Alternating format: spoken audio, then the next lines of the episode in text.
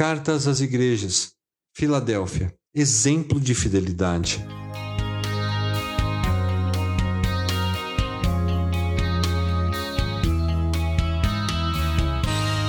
Vamos falar sobre a carta de João à igreja de Filadélfia, que ao lado de Esmirna eram as duas únicas igrejas que não tinham pontos negativos a serem destacados por Jesus.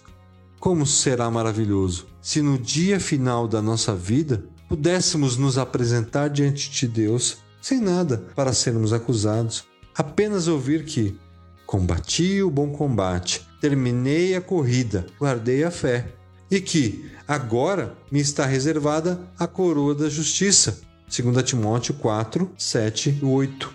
Ainda mais vindo daquele que se apresenta nesta carta como o que é santo e verdadeiro, que tem a chave de Davi, o que ele abre, ninguém pode fechar. E o que ele fecha, ninguém pode abrir. Apocalipse 3:7. Que honra e felicidade. Filadélfia era conhecida por todos os cristãos como um exemplo de fidelidade ao Senhor e compromisso com a verdade do evangelho.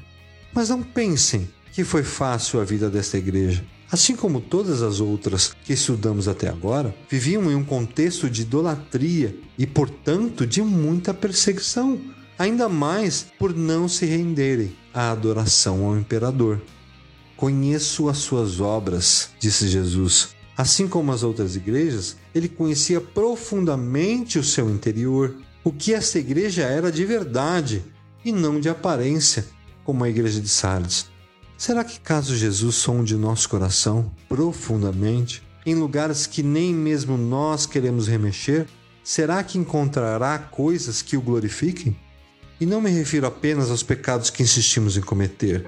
Estes, a custos altíssimos, lutamos para que cada dia sejam menos numerosos e já temos esses pecados justificados em Cristo. Me refiro ao que Ele espera de nós. Aqui, neste mundo idólatra, e repleto de pessoas sedentas pela água viva que desceu do céu, Jesus Cristo. O quanto tenho proclamado isso, o quanto tenho sido sal e luz na vida dessas pessoas, assim como foi a igreja de Filadélfia, podemos pensar que não temos conhecimento bastante para isso e que não somos capazes. Usando nossa natureza pecaminosa como muleta, deixamos de falar do seu amor. Vamos sempre lembrar do exemplo desta igreja e dos cristãos que nela serviam.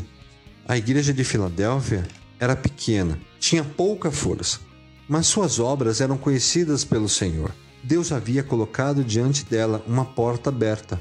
Eis que coloco diante de você uma porta aberta que ninguém pode fechar. Sei que você tem pouca força, mas guardou a minha palavra e não negou o meu nome. Apocalipse 3:8.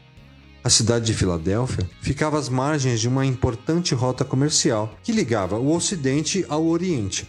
Isso fazia com que as pessoas de todas as partes do Império Romano passassem por ali, criando uma grande oportunidade de falar do amor de Cristo. Diante dessa imensa porta aberta, essa igreja não desperdiçou a oportunidade. Quantas pessoas nós conhecemos? Quantas pessoas se orgulham por terem milhares de seguidores no Instagram? Entretanto, o que tem feito com isso? Essa igreja não tinha a mesma facilidade que temos. A amplitude de oportunidade de influenciarmos pessoas. Muito pelo contrário, era ainda perseguida por isso. Mas Cristo tinha uma palavra de incentivo, uma promessa maravilhosa que vale a nós também. Visto que você guardou a minha palavra de exortação à perseverança, eu também o guardarei da hora da provação que está por vir sobre todo o mundo, para pôr à prova os que habitam na terra. Venham em breve. Retenha o que você tem, para que ninguém tome a sua coroa. Farei do vencedor uma coluna no santuário do meu Deus, e dali ele jamais sairá. Escreverei nele o nome do meu Deus e o nome da cidade do meu Deus, a Nova Jerusalém, que desce do céu da parte de Deus, e também escreverei nele o meu novo nome.